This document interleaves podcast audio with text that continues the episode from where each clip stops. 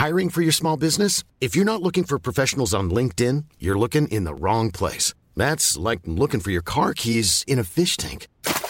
LinkedIn helps you hire professionals you can't find anywhere else, even those who aren't actively searching for a new job but might be open to the perfect role. In a given month, over 70% of LinkedIn users don't even visit other leading job sites. So start looking in the right place. With LinkedIn, you can hire professionals like a professional. Post your free job on linkedin.com slash people today. Eu sou Mário Persona e essas são as respostas que eu dei aos que me perguntaram sobre a Bíblia. Você escreveu contando que a sua amiga era crente e se suicidou. Daí a sua dúvida do que pode ter acontecido com ela após a morte. Bem, antes de mais nada, é importante lembrar que uma pessoa que tem a vida eterna nunca perderá. Ou não seria eterna, não é? Ah, ela é uma dádiva de Deus, essa vida eterna que nós temos, que os crentes em Cristo têm, e não, não é uma conquista nossa. E as dádivas e a vocação de Deus são irrevogáveis, Ele não tira de ninguém. E nós não conseguimos perdê-la, caso contrário, nós seríamos mais fortes do que Deus, de cuja mão ninguém, ninguém consegue arrebatar uma ovelha sequer. Todavia, o conceito do que é um crente, do que possa ser um verdadeiro crente, uma pessoa que crê no Senhor Jesus, é, está bem alterado ultimamente. Hoje, qualquer um que se filiar a uma igreja é considerado crente. Basta levantar a mão em um culto de uma igreja evangélica, ou ir à frente, dar o nome, fazer uma profissão de fé, ou ser batizado, dependendo da, da religião, uh, vai ser considerado crente.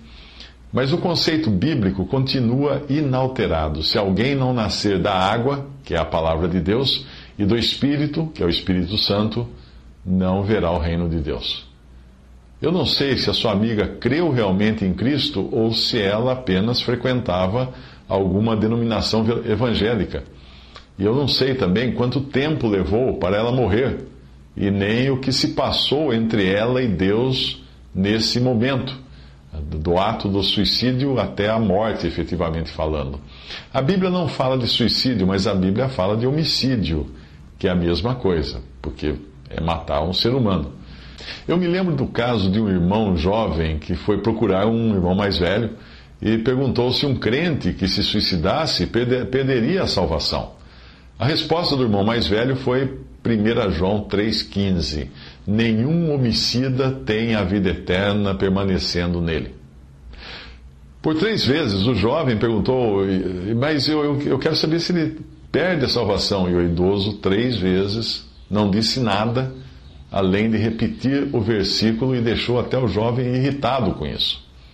Esse irmão mais velho não usou de argumentos, de lógica, de raciocínio, ele usou apenas a palavra de Deus. Anos, anos mais tarde, alguns anos mais tarde, o jovem encontrou aquele ancião e, e confessou: Você se lembra daquela ocasião quando eu perguntei isso e aquilo para você? Eu ia me suicidar. Qualquer explicação sua eu teria discordado, mas eu não conseguia deixar de, de pensar no, naquele versículo que ficava ecoando na minha consciência. Portanto, o melhor mesmo é você deixar o caso de sua amiga com Deus ele sabe onde ela está agora. Nem eu, nem você sabemos o que aconteceu nos últimos segundos de vida dela. Mas nós temos firmes para nós mesmos que nenhum homicida tem a vida eterna permanecendo nele. Quando o assunto é suicídio, é sempre bom lembrar o exemplo de Jó. Ele perdeu tudo o que tinha e, como se isso não bastasse, foi acometido de uma terrível enfermidade que o fazia sofrer terrivelmente. Ah, enquanto isso, ele tinha que raspar as feridas da sua pele com um caco de cerâmica. É, você encontra em Jó, capítulo 2, versículos 8 a 10, e Jó, tomando um pedaço de telha para raspar com ele as feridas, assentou-se no meio da cinza. Então sua mulher lhe disse: Ainda retens a tua sinceridade? Amaldiçoa a Deus e morre. Mas ele lhe disse: Como fala qualquer doida, assim falas tu. Receberemos o bem de Deus e não receberíamos o mal? Em tudo isto não pecou Jó com seus lábios. A princípio, a mulher de, de Jó sugeria que ele, que ele morresse, provavelmente pensando que ele deveria tirar a própria vida. Mas ele refuta tal ideia.